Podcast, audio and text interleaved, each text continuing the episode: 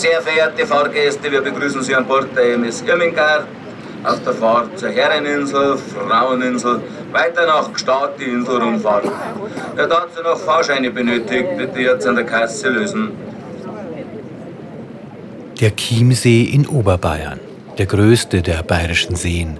Nicht nur deshalb bayerisches Meer genannt, sondern der Chiemsee hat auch so etwas wie Ebbe und Flut. Mein Blick schweift entlang der Alpenkette und dann hinüber zum Seeufer.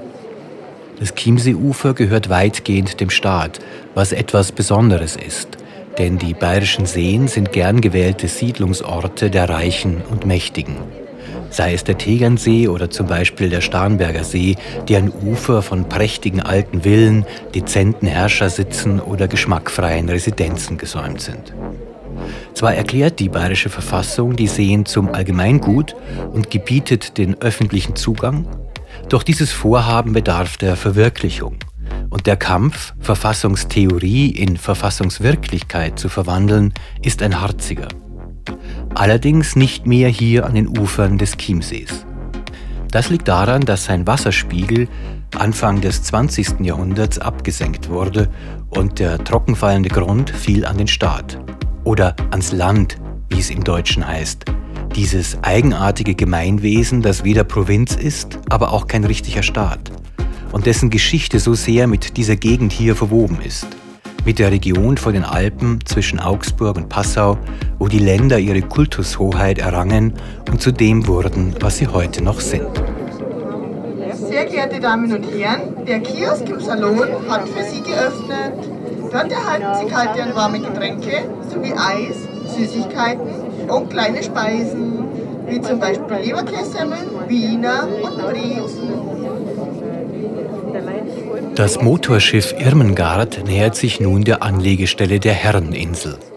Auf ihr traf sich ein Jahr nach dem Krieg der Herrenchiemseer Verfassungskonvent. Er skizzierte die Eckpunkte für das spätere bundesdeutsche Grundgesetz mit einer deutlich stärkeren Stellung der Länder, als es dann in der Bundesrepublik üblich wurde.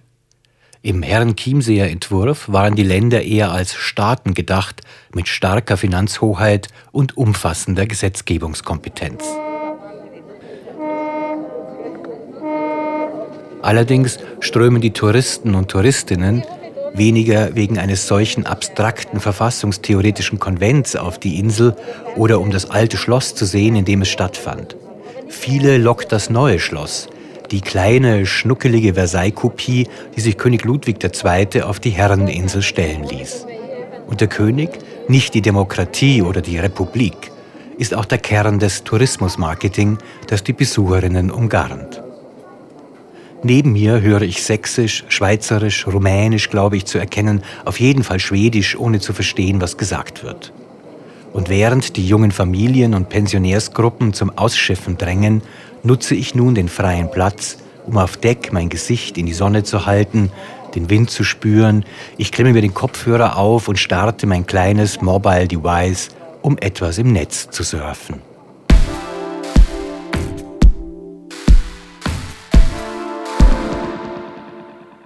Alles für alle. Ein Arbeitstitel. Radio-Essay von Ralf Hohmann über Intoleranz und Normalität.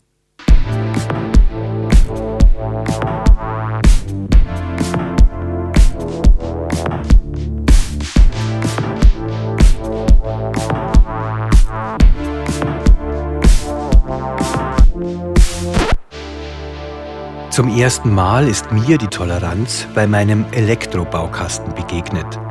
Sie ist für mich seitdem vorrangig eine Sache der Ingenieurskunst. Dort wird die Toleranz eines Apparates mit Zahlen angegeben. Wenn eine Toleranz von plus minus 5 gegeben ist, dann muss ich mir bis zu einer Normabweichung von plus oder minus 4,9 keine Sorgen machen. Bei über 5 ist das Ding kaputt. Das heißt, ich muss es austauschen. Solch eine technisch-naturwissenschaftliche Pragmatik kann ich nicht auf den Menschen und seine Gesellungsverhältnisse übertragen, schon deshalb, weil Menschen nicht austauschbar sind. Etwas abstrakter formuliert. Wer Naturwissenschaften auf Sozialwissenschaften überträgt, verwandelt sich in einen Metaphysiker, der hinter der Physik Höheres sucht, also das schiere Gegenteil von Naturwissenschaft. Wobei die Metaphysik noch die vornehmste Variante wäre. Überhaupt nicht vornehm ist es, wenn Naturwissenschaftler dabei zu Rassisten werden. Ich erinnere mich an eine Fußnote in Hannah Arendts Buch Elemente und Ursprünge totalitärer Herrschaft. In dieser Fußnote weist sie auf Doktorarbeiten hin, die belegen, dass Deutsche und Franzosen unterschiedliche Rassen seien, also nicht zwei Sprachkulturen oder zwei nationale Gesellungsverhältnisse, sondern über naturwissenschaftliche Unterschiede verfügten. Den Nachweis versuchten diese Promotionen durch einen unterschiedlichen Urin von Deutschen und Franzosen. Die naturwissenschaftlichen Urinexperten wurden so zu den Metaphysikern des Völkerhasses und des Ersten Weltkriegs.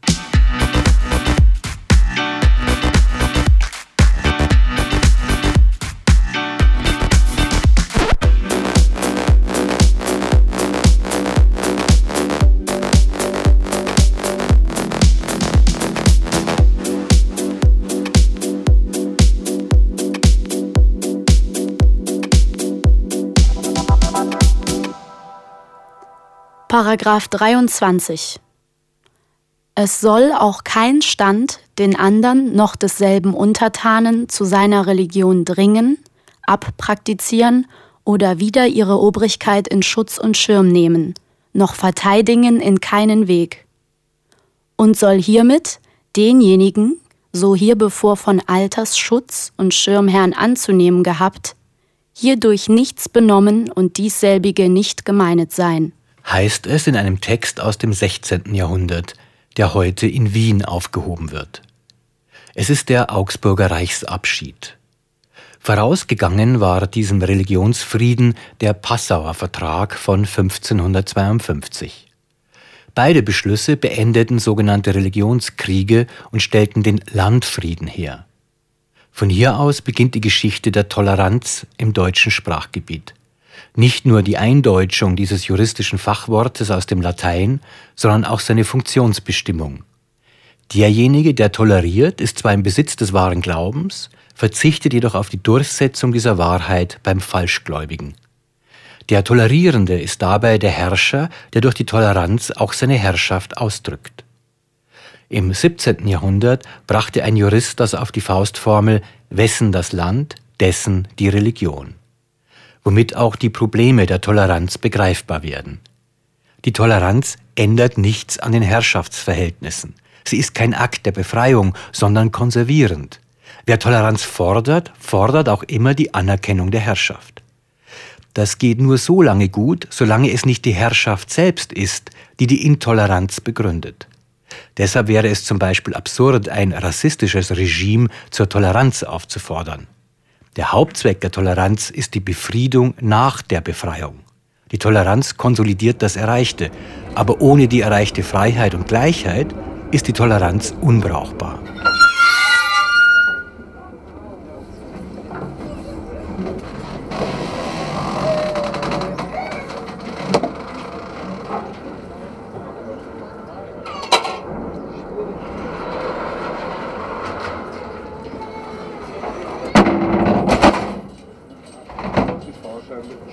Von der hölzernen Hauptanlegestelle der Chiemsee-Schifffahrt führt ein schmaler Kiesweg aufwärts zum Klosterbezirk. Im 9. Jahrhundert wurde Frauenwörth karolingisches Reichskloster und König Ludwig der Deutsche setzte seine Tochter als Äbtissin ein.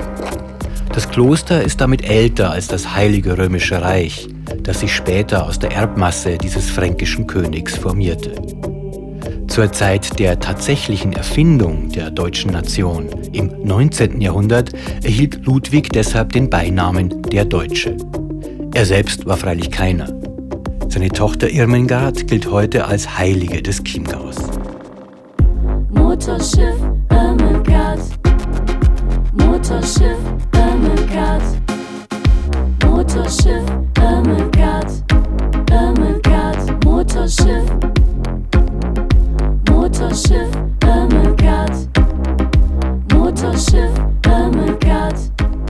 In der juristischen Faustformel, wessen das Land, dessen die Religion, scheint auch ein weiteres Problem der Toleranz auf. Die Religion, der Kultus, wird im Zusammenhang eines Territoriums gedacht. Eine Denkfigur, die sich in deutschen Landen hartnäckig hält und so abstruse Wörter wie das des Kulturkreises noch heute aussprechbar macht. Der Philosoph Ernst Bloch nannte den Kulturkreis in seiner Tübinger Einführung in die Philosophie einmal eine Beleidigung der Kategorie Raum und schlug vor, sich Kultur nicht in einem statischen Kreis vorzustellen, sondern als Entwicklungslinie zu denken. Was ich als das deutlich schönere Bild empfinde, denn die vielen Kulturlinien können sich dann wunderbar verwirren und verknäulen. Diese Chance der Imagination und Gestaltung schenkt mir der Kulturkreis nicht. Sein Erfinder, der Völkerkundler Leo Frobenius, hat seine Kulturkreislehre auch deshalb später widerrufen, weil sie ihm zu mechanistisch war. Ein Widerruf, der nicht viel genützt hat, denn sein Begriff geisterte weiter bis zur Nouvelle Droite, den französischen Rechtsextremisten, die in den 70er Jahren beginnen, den Begriff der Rasse mit dem Begriff der Kultur zu verschmelzen, um so wieder Einfluss zu gewinnen. Ergebnis der Kulturkreislehre sind so abstruse Konstruktionen wie zum Beispiel christliches Abendland und islamisches Morgenland, was offensichtlich dumm ist, oder mechanistisch, wie Leo Frobenius, der Erfinder und gleichzeitige Verwerfer des Kulturkreises, vielleicht sagen würde. Denn selbstverständlich gibt es auch ein islamisches Abendland und ein christliches Morgenland. Die Verknüpfung von Kultur mit dem Raum war wissenschaftlich noch nie besonders hilfreich. Was übrigens nicht für die Kunst gilt. Gerade hier am Chiemsee. Die Chiemsee-Maler zum Beispiel haben das Licht, die Natur- und Kulturlandschaft am Wasser, die Inseln und die Menschen immer wieder mit Hingebung und viel Liebe gemalt. Ein kleiner Laden verkauft Postkarten mit Motiven dieser Künstlerkolonie des 19. Jahrhunderts und neu ausziehen. Ja, ich danke. Dankeschön. So, ich habe vier. Das sind 3,60 bitte. Ein Tütchen? Das wäre super. Ich erwerbe eine Postkarte nach einem Landschaftsgemälde von Max Haushofer. Genau, bitteschön. Danke. Bitte schön.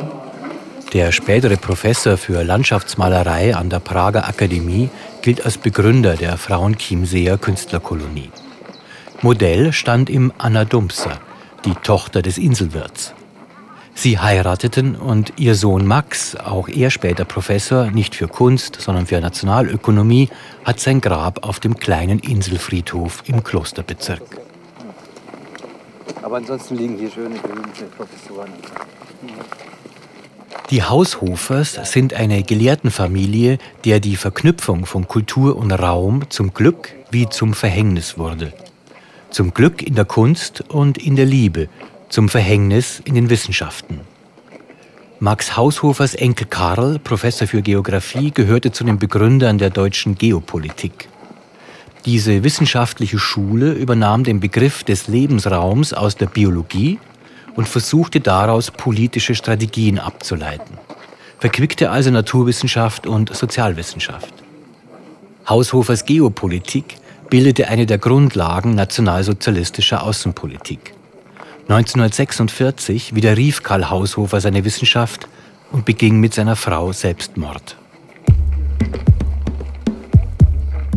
Jemand, der niemals widerrufen hat, geschweige denn Selbstmord beging, sondern selbst mordete, hat sein Grab schräg gegenüber auf der anderen Seite des Friedhofs von Frauenchiemsee. Alfred Jodl. Genauer gesagt ist es gar nicht sein Grab, sondern nur eine Inschrift auf einem Grabstein, ein Kenotaph, ein Scheingrab, manchmal ein Ehrenmal, in diesem Fall ein symbolischer Ort des Schreckens. Alfred Jodels Asche wurde wie bei jedem in Nürnberg zum Tode verurteilten Hauptkriegsverbrecher in einem Bach geschüttet, um genau solche Steine und möglichen Pilgerstätten zu verhindern. Seine Witwe wollte jedoch Recht behalten, nicht einmal Toleranz üben gegenüber dem Nürnberger Urteil. Vielleicht erinnerte sie der Chiemsee auch an den Gardasee auf der anderen Seite der Alpen, dort wo sie in Mussolinis letztem Hauptquartier diente, in dem heutigen Touristenstädtchen Salo. Hier auf Frauenchiemsee strömen mit jedem Ausflugsschiff erneut die Besucher und Besucherinnen an Alfred Jodels Stein vorbei, auf ihrem Weg in die Klosterkirche. Manche halten inne, fotografieren das Scheingrab, diskutieren, reden über die Wehrmacht oder normalisieren den Terror des Nationalsozialismus. Was sagen Sie denn dazu, dass der Alfred Jodl da liegt? Ja, Kriegsverbrecher. Das ist kein Kriegsverbrecher, das war, das war einer, der was er Arbeit gemacht hat, wie jeder andere. keiner tut ihm was, Gott sei Dank. ja, muss er liegen?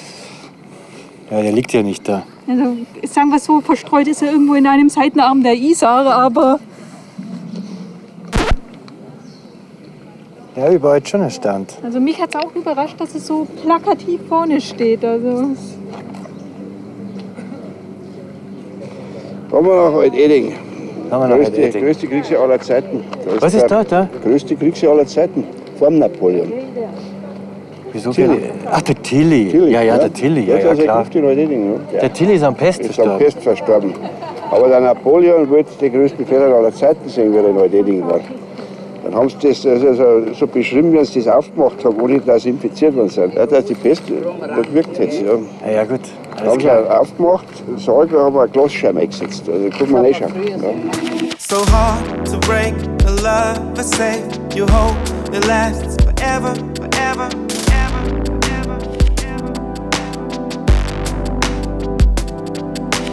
Tell me I can keep a secret. Is there any place you wanna go? Let your love do the work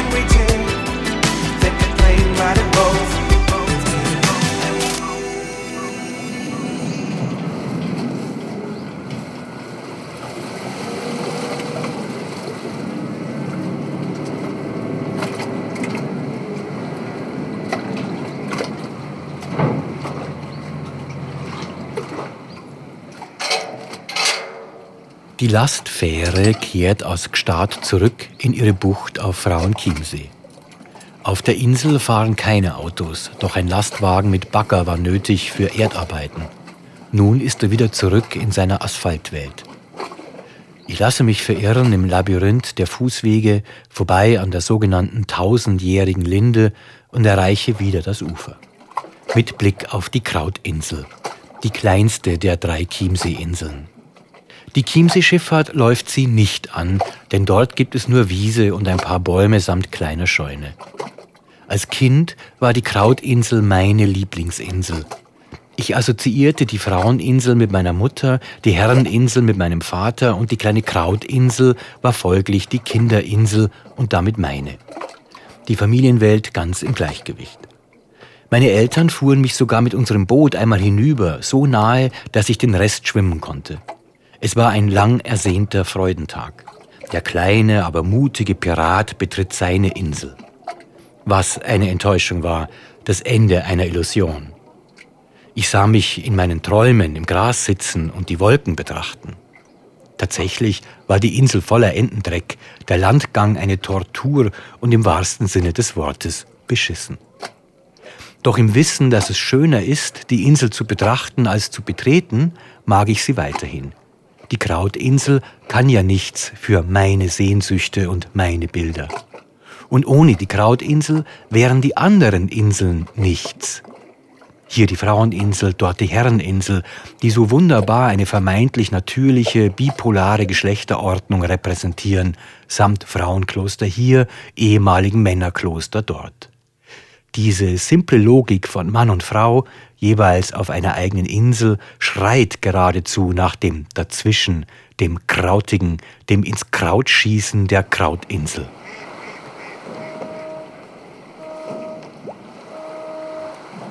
Wie menschenverachtend die Ideologie aus der strikten Trennung der Geschlechter werden kann, davon wurde eine andere Insel heimgesucht, Utejan.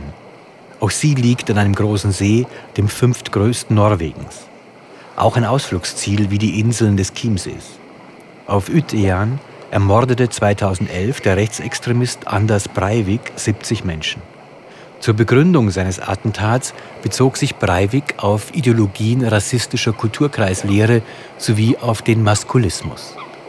Der Maskulismus ist eine rechtsextreme Bewegung, die behauptet, das christliche Abendland sei vom Feminismus beherrscht, was durch Antifeminismus bekämpft werden muss, weil nur richtige Männer den Kampf gegen den Islam führen könnten.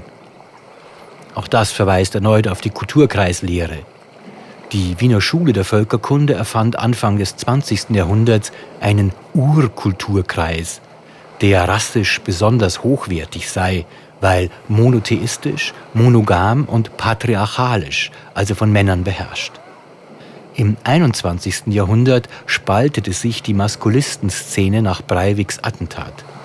Den einen ging der Massenmord zu weit. Die anderen sahen Breivik nicht als Täter, sondern als Opfer von Feminismus und Political Correctness. Zum Beispiel Michael Savakis, Betreiber des Blogs Der Maskulist den ich mit meinem Handy ansurfe. Dort kann ich lesen, dass die kommende Zeit den Klügeren dazu gereichen wird, das Fanal von Norwegen auch als das blutige Zerplatzen einer kulturpolitischen Blase zu begreifen. Von Kräften aufgebläht, die weiter munter so vielen Seelen kulturelle Heimat dekonstruieren, wäre zu wünschen. Und in einem anderen Forum heißt es zur Rettung einer kulturellen Heimat, wenn wir mit dem Islam zusammenprallen, muss der feministische Scheiß zuerst weg, weil wir ihn nicht mehr brauchen können, sondern weil wir dann Männer brauchen würden, die männliche sind. Und Frauen, die weiblich genug sind, ihnen die Fürsorge und den Rückhalt zu geben, die kämpfende Männer brauchen. Da wünsche ich mir doch für meine kulturelle Heimat statt männlichen Männern auf der Herreninsel und weiblichen Frauen auf der Fraueninsel lieber eine große, große Krautinsel.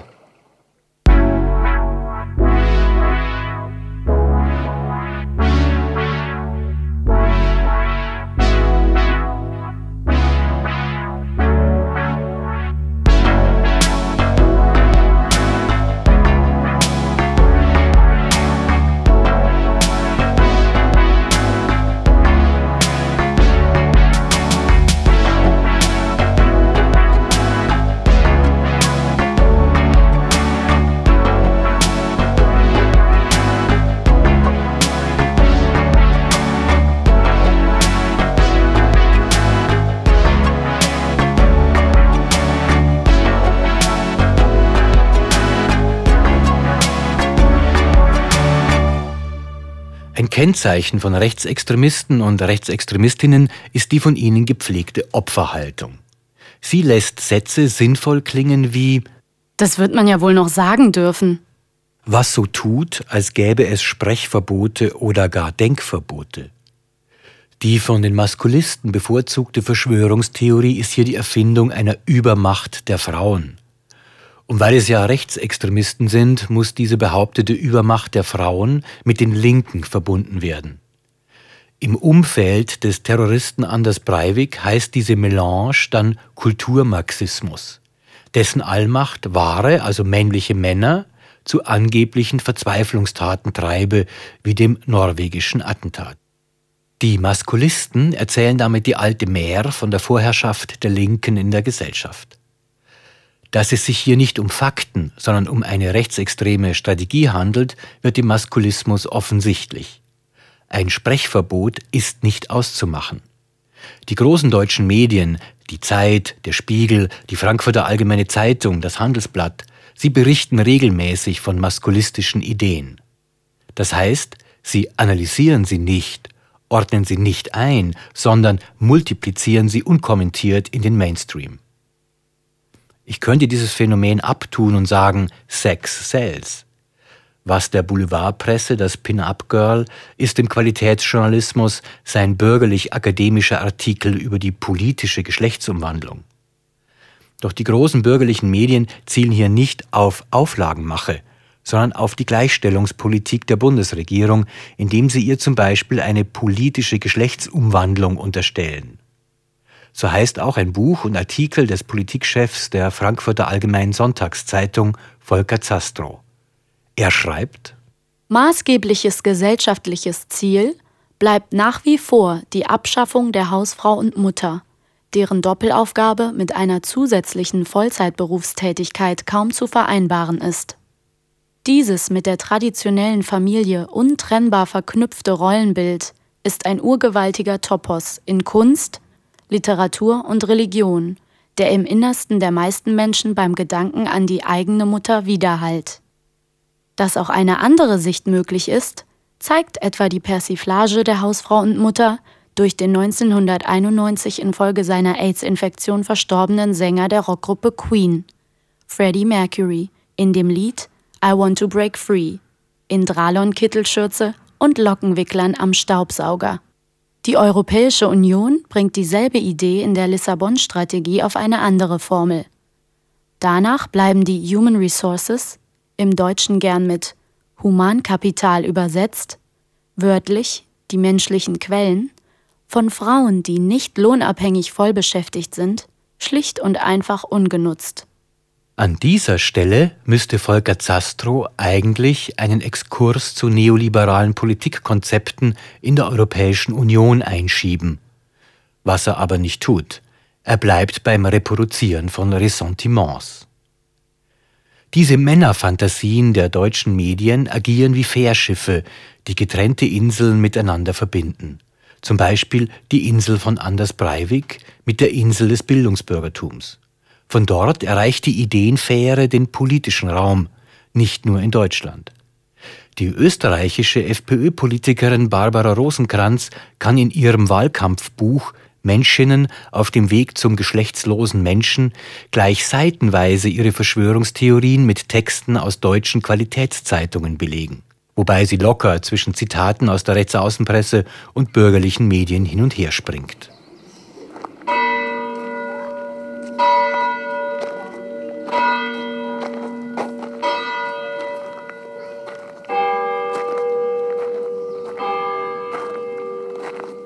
Der Maskulismus zielt auf die gesellschaftliche Normalisierung rechtsextremer Denkfiguren. Hier geht es nicht mehr darum, einfache Geschlechterpolitik zu machen oder einfache Sachverhalte zu erklären, wie den, warum Frauen für dieselbe Tätigkeit immer noch schlechter bezahlt werden als Männer. Auch geht es nicht darum zu analysieren, wie oder warum sich unser Bild von der Frau und unser Bild vom Mann geändert haben könnte aufgrund veränderter ökonomischer Anforderungen zum Beispiel, sondern es geht um das Gegenteil. Es gibt kein Bild vom Mann und von der Frau, sondern nur den Mann und die Frau an sich. Ein solcher Essentialismus dient der Behauptung, dass Unterschiede natürlich seien. Das macht den Maskulismus für die gegenwärtige bürgerliche Gesellschaft so interessant. Aus den maskulistischen Ideenwerkzeugen kann die Ungleichheit der Menschen geschnitzt werden. Je mehr Reichtum und Armut in Europa auseinanderklaffen und je offensichtlicher wird, dass dies mit dem Regulieren von Privilegien zu tun hat, desto wichtiger werden Ideologien, die die Ungleichheit zur natürlichsten Sache der Welt erklären. Dafür eignen sich Geschlechter hervorragend. Denn erstens haben wir alle eins und zweitens nehmen wir sie überall wahr. Das schafft Orientierung, gibt quasi körperliche Sicherheit und lässt uns geistig vergessen, dass wieder aus unterschiedlichen Wahrheitszuständen Gift gemischt wird. Naturwissenschaftliches Wissen wird metaphysisch aufgeladen, mit den Sozialwissenschaften verrührt und dann ins politische Feld übertragen. Das, was schon bei der Kulturkreislehre oder bei der deutschen Geopolitik ein Irrweg war, wird durch solche Männerfantasien erneut fabuliert und, was das Schlimmste ist, nun direkt an unseren Körpern exekutiert.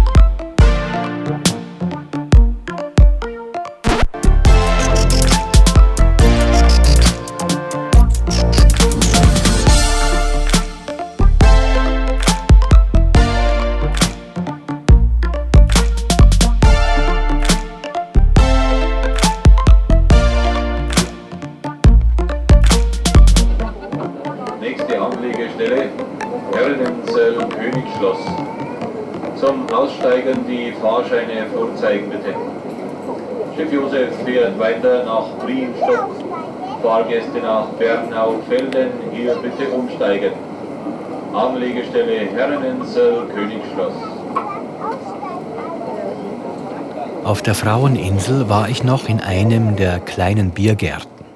Zur Mass gab's zwei schöne Scheiben roten und weißen Pressack mit viel Zwiebeln. Die Chiemsee-Ränke war mir dann doch zu groß.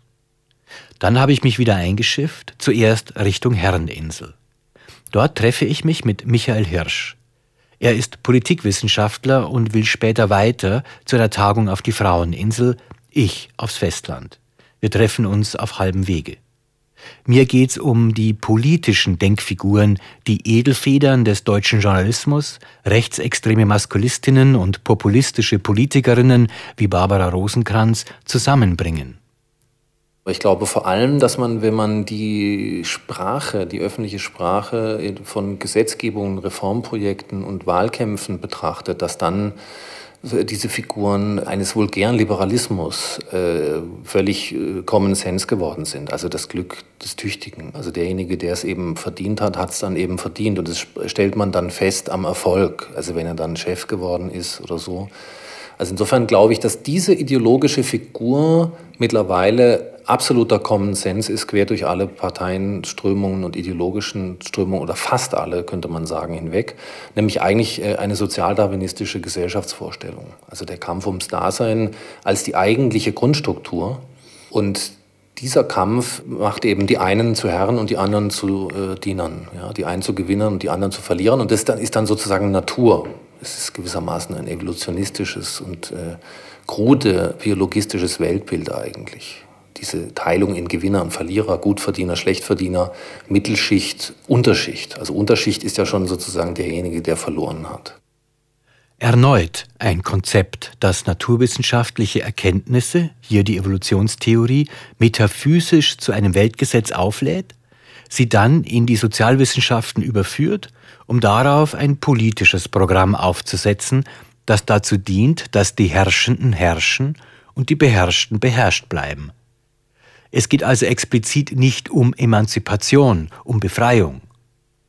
Das erklärt für mich auch, warum der Maskulismus für die Absicherung des Reichtums der Reichen so interessant wird. Er ist ein Ideengebilde, das über den Umweg des Antifeminismus ständig wiederholt und in den gesellschaftlichen Alltag hinein normalisiert. Emanzipation ist der falsche Weg, Gleichheit ist kein Wert.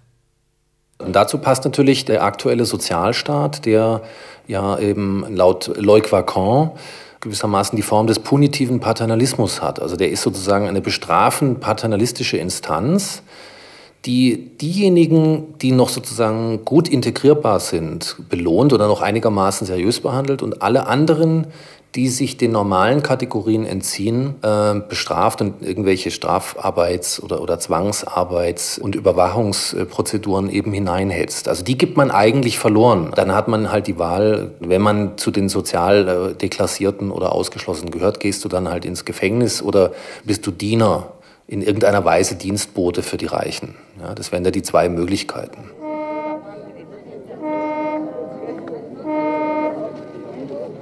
Den Ort unseres Gesprächs auf Herrn Chiemsee habe ich bewusst gesetzt, weil hier im alten Schloss, dem ehemaligen Männerkloster, nach dem Zweiten Weltkrieg der Verfassungskonvent für das deutsche Grundgesetz tagte.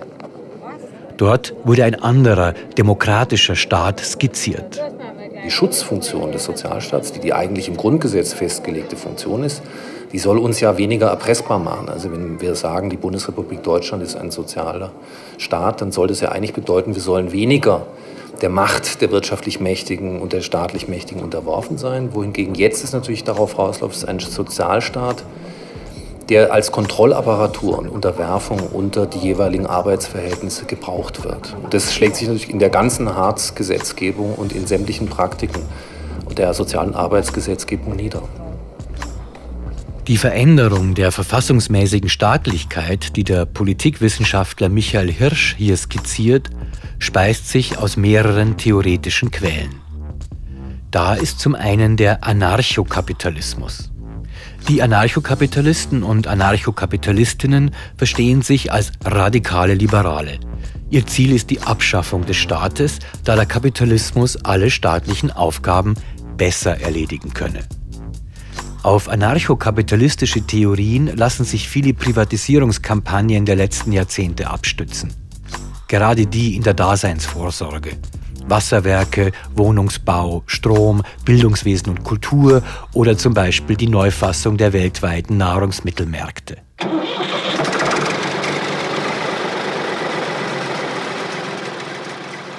Hier auf der Herreninsel erreicht mich wieder das gewohnte Geräusch von Motoren und Kraftfahrzeugen.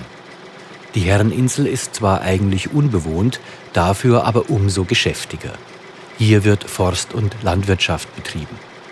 Ich habe nicht den Touristenpilgerweg direkt zum Königsschloss genommen, sondern bin gleich nach Osten abgeschwenkt durch die Liegenschaften des Gutshofs. Er gehört dem Land. So wie das alte Schloss eine Geschichte erzählen könnte über das deutsche Grundgesetz, so könnte der Gutshof von der Änderung der Wirtschaftsverfassung erzählen. Nach der Säkularisation Anfang des 19. Jahrhunderts wurde die Herreninsel privatisiert. Der ehemalige Bischofsdom zu einer Brauerei und der alte Baumbestand Teil des Holzmarktes. Die neuen Herren spekulierten auf die Abholzung der Herreninsel. Im Internet finde ich dazu immer nur den Verweis auf ein württembergisches Konsortium. Mehr ist nicht herauszukriegen auf meiner physischen wie elektronischen Wanderung durch den alten Buchenbestand der Insel. Auch nicht, was Max Haushofer Junior seinerzeit dazu gesagt hat, der Sohn des Chiemsee-Malers, dessen Grab drüben ist auf der Fraueninsel. Haushofer war Professor für Nationalökonomie und liberaler Abgeordneter im Bayerischen Landtag. Seiner liberalen Ansichten wegen musste er auch dafür kämpfen, auf der Insel seiner Eltern begraben zu werden. Die Kirche wehrte sich gegen solche Geister auch noch nach ihrem Tod. Theoretisch könnte der liberale Politiker Haushofer ein Befürworter der privaten Herreninsel gewesen sein.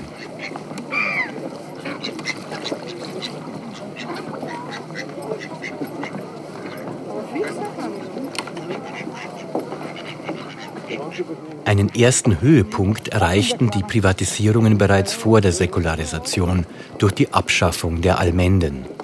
Diejenigen, die auf dieses Land angewiesen waren, wurden so rechtlich zu Dieben. Solche Räuberbanden geistern seitdem durch die Literatur und die Kunst. Die Idee des Gemeineigentums hat sich in der bayerischen Verfassung noch in einigen schönen Bestimmungen gehalten, zum Beispiel Zugang zu den Seen wie den Chiemsee zu haben oder in den Wäldern Schwammerl zu suchen. Zum Schwammerlsuchen ist es freilich jetzt im Sommer noch zu früh, dennoch schiele ich immer wieder nach Plätzen unter den Buchen, die demnächst zum Pflücken interessant werden könnten.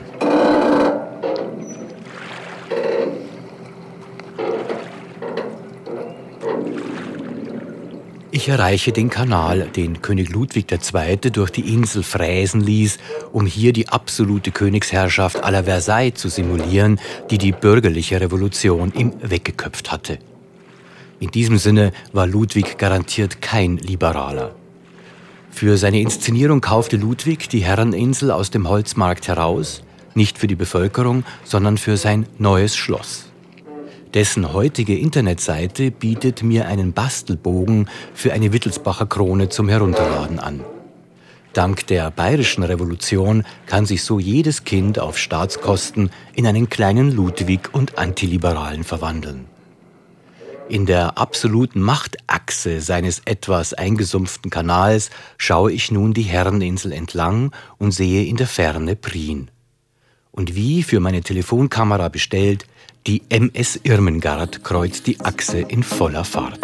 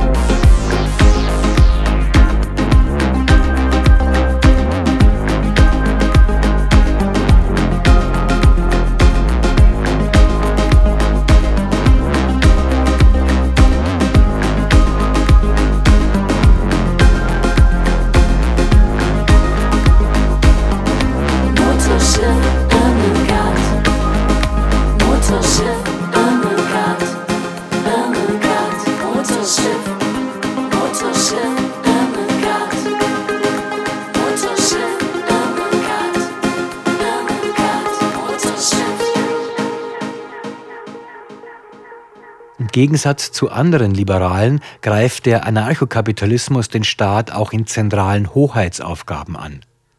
So erklärt sich zum Beispiel die Privatisierung des Krieges mit Hilfe von Militärunternehmen wie Blackwater im Irakkrieg. Der Anarchokapitalismus war ein wichtiger Ideengeber in der Ära Bush und für die amerikanischen Neokonservativen. Wenn jedoch heute von Neoliberalismus gesprochen wird, sind jedoch nicht die anarchokapitalistischen Theorien gemeint, sondern die der Sozialdemokratie. Meines Erachtens kann man den Neoliberalismus, so wie ich ihn als theoretisches Konzept über den Staat verstehe, ähm, eigentlich bezeichnen als diejenige Form, die die Neuerfindung der Sozialdemokratie angenommen hat. Denn in allen großen westlichen Staaten ist der Kernbestand seit Mitte der 90er Jahre der radikalen neoliberalen Reformen immer ein Projekt der Wiedergewinnung der sozialdemokratischen Mehrheitsfähigkeit gewesen. Egal, ob das in den USA so ist, in Frankreich, in England oder in Deutschland. Insofern kann man sagen, auf die neokonservative Epoche der 80er Jahre, äh, wo es überall sozusagen nach dem Ende der sozialdemokratischen Regierung bis Ende der 70er äh, konservative Mehrheiten gegeben hat, folgte gewissermaßen eine Neuauflage der Sozialdemokratie unter konservativen Bedingungen nunmehr. Und dazu gehört eine ganz bestimmte Idee, wie man die Rolle des Staates neu definiert in der Gesellschaft. Das heißt, man übernimmt gewisse liberale Elemente von den Neokonservativen und pfropft die aber auf ein anderes Gedankengebäude um. Das Ergebnis ist eine Politik, die auf Ungleichheit zielt. Deren Erzählung von der natürlichen, gottgewollten oder objektiven Ungleichheit des Menschen wird jedoch immer komplexer. Der Terrorist Anders Breivik brauchte über tausend Seiten für die Legitimation seiner Morde. Es ist ja in der Tat auch nicht einfach zu erklären, warum nicht alle Güter, die der Mensch zum Leben braucht, nicht auch allen zur Verfügung stehen sollen. Alles für alle ist allemal einfacher zu begründen als der Satz Reichtum für die Reichen und Armut für die Armen. Um nochmal zurückzugehen zu, dem, zu der Frage der intellektuellen Kompetenz oder Statur. Ich glaube, davor haben die Protagonisten auch auf der linken Seite in der Wissenschafts- oder Feuilleton-Szene so Angst, sich zu outen. Ja, ich bin Egalitarist. Ich denke, weil es sozusagen nicht in unseren Zeitgeist passt, hat man Angst, sich zu blamieren. Also während man vor 20 Jahren der Rechte noch Angst gehabt hätte, sich knallhart als Sozialdarwinist zu outen, ja, davor muss heute eben keiner mehr Angst haben, das Glück dem Tüchtigen zu fordern.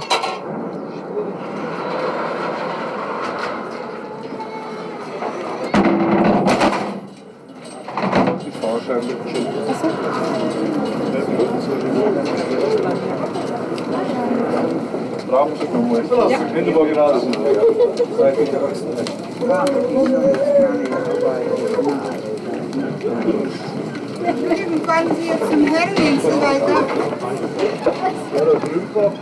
Alles für alle. Ein Arbeitstitel. Essay von Ralf Hohmann über Intoleranz und Normalität. Musik und Ton Sebastian Damerius. Sprecherin der Zitate Maximiliane Hecke. Eine Produktion des Grazer Kunstvereins 2012. When I was younger, I left it in the face. Life is precious when you don't have fear.